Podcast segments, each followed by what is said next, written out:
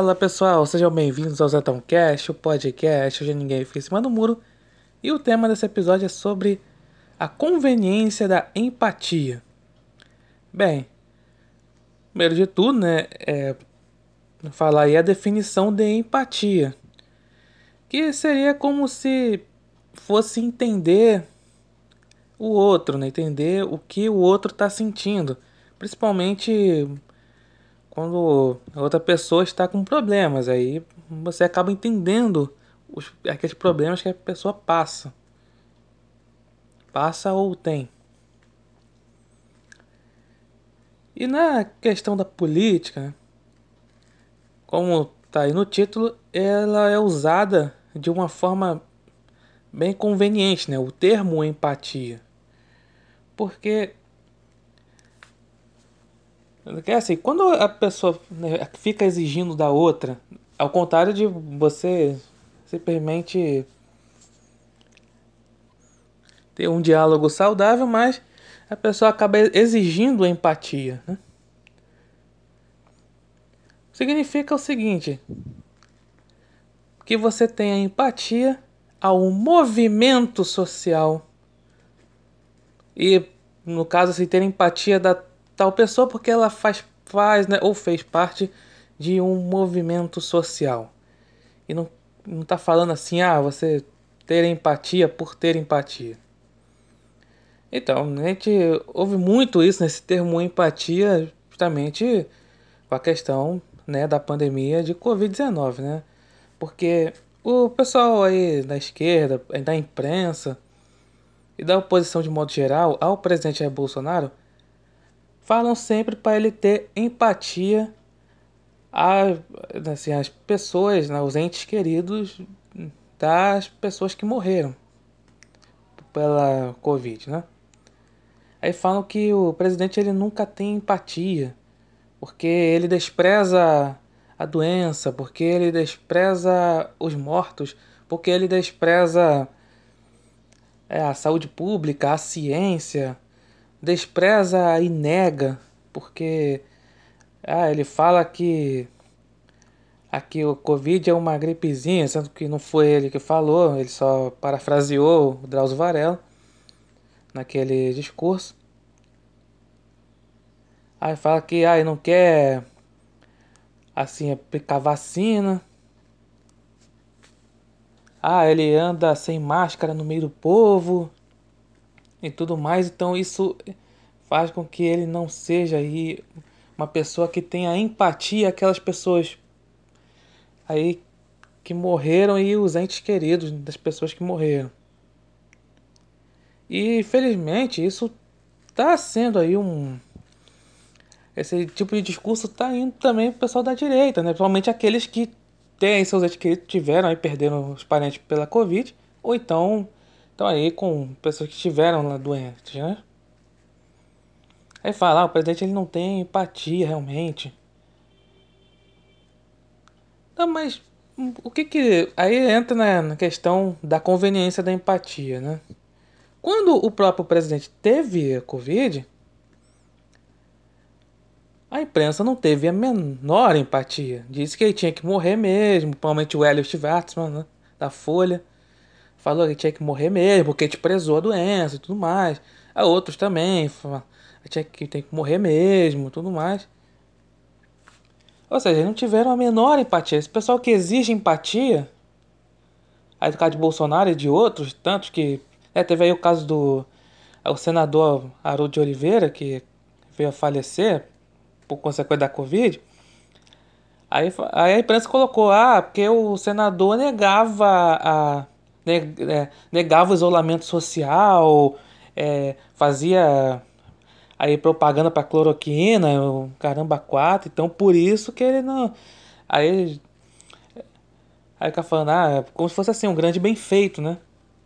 Para que, pessoas que criticam a toda a questão de lockdown, a questão de quarentena, a questão de o que os prefeitos e governadores estão fazendo aí, né, sob a, a, desculpa de ah, saúde pública, o coronavírus e tudo mais, tu tá fechando tudo e quebrando a economia principalmente.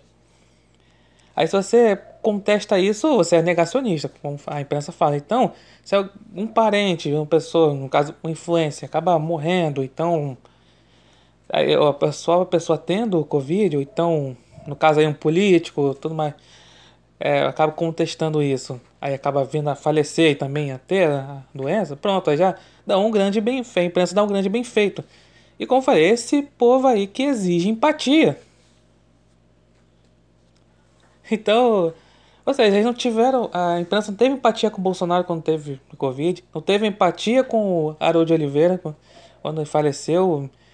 Ah, também falando que o pessoal.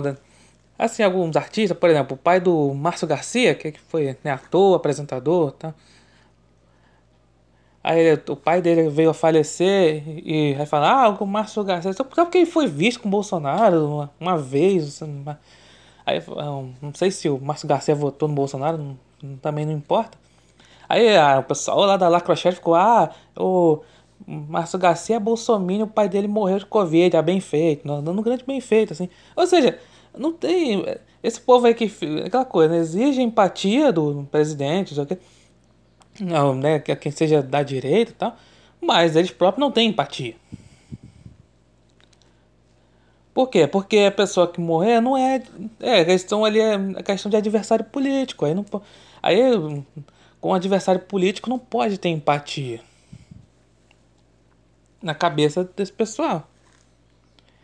E aí quando acontece, como falei no episódio né, do, da pontualidade dos movimentos, sei lá, morre algum cara aí negro que tem a ficha suja, tipo George Floyd nos Estados Unidos, o cara do Carrefour Aí acaba. O cara é negro, mas o cara tem ficha suja e tudo mais. O cara do o Carrefour batia na mulher e tudo mais. E o cara vai lá acaba morrendo, no caso do. No caso do Floyd foi o policial ajoelhado na, no pescoço dele, o, no Carrefour que o segurança espancaram até a morte. É claro que são casos assim lamentáveis. Gente. Mas aí, o, quando a gente fala, ou fala a gente, né, quem é, quem não é assim da lacrosfera, fala que, ó, o cara tinha ficha suja, o cara não era fluxicheire. Aí eu, esse pessoal do movimento africanista fica falando, tem empatia. Exigindo empatia. Não adianta você dizer assim, olha, foi lamentável que aconteceu, tudo mais. Ah, o pessoal, ah, os mortos do Covid, não sei o que. Não adianta você fazer. Você não é ideologicamente alinhado a hegemonia da esquerda, na, provavelmente na cultura, não adianta, a, a sua empatia não vale de nada. Porque você é o, é o monstro insensível para eles. Olha que coisa. É isso que fazem, né? O que. É, esse pessoal aí. Né? O que, que fizeram, principalmente na imprensa, né? O que fazem, né? Você simplesmente você não é alinhado ideologicamente a eles, logo você é um monstro insensível, mesmo que você fale. Ah, lamento a morte de fulano, mesmo seja ali um, adversário político. Ah, lamentamos é, as mortes, é o Covid, lamentamos não sei o que, morte não sei o que, de fulano de tal, que era de outra ideologia tal, mesmo assim.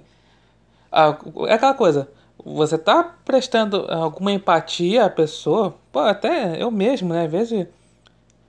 Né, tem algum político ramo de esquerda, alguém de esquerda, pô, assim, acaba falecendo, alguma coisa, fala, ah, Deus, conforte a família. Isso é ter empatia, entendeu?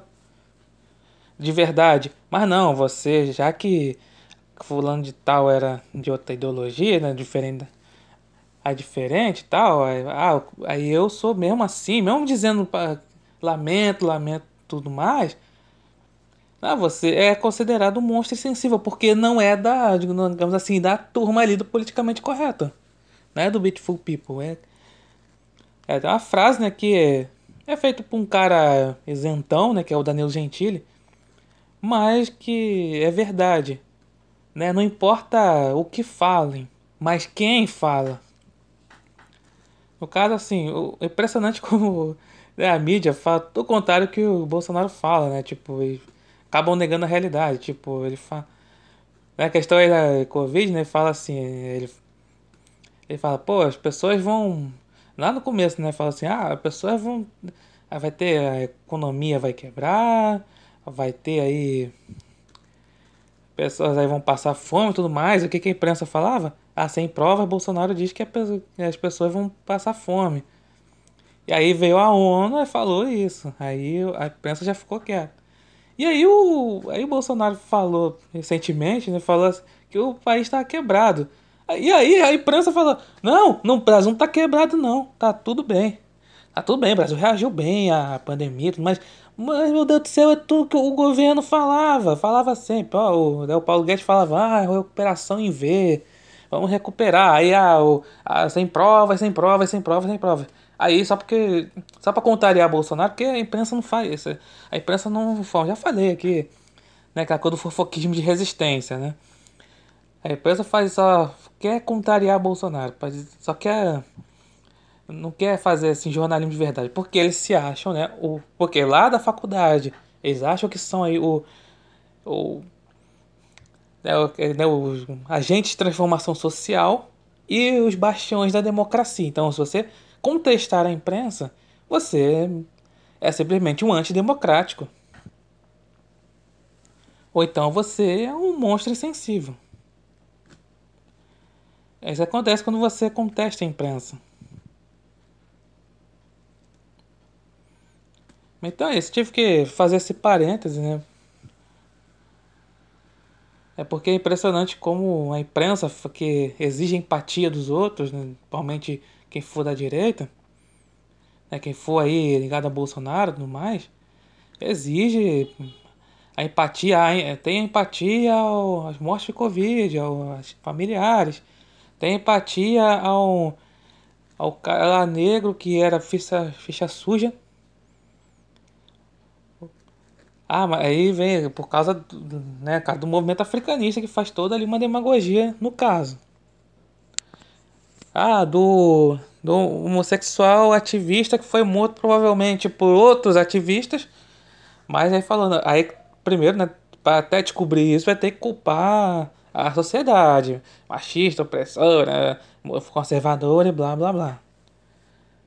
Também, ah, e também uma coisa importante, falando nisso, né?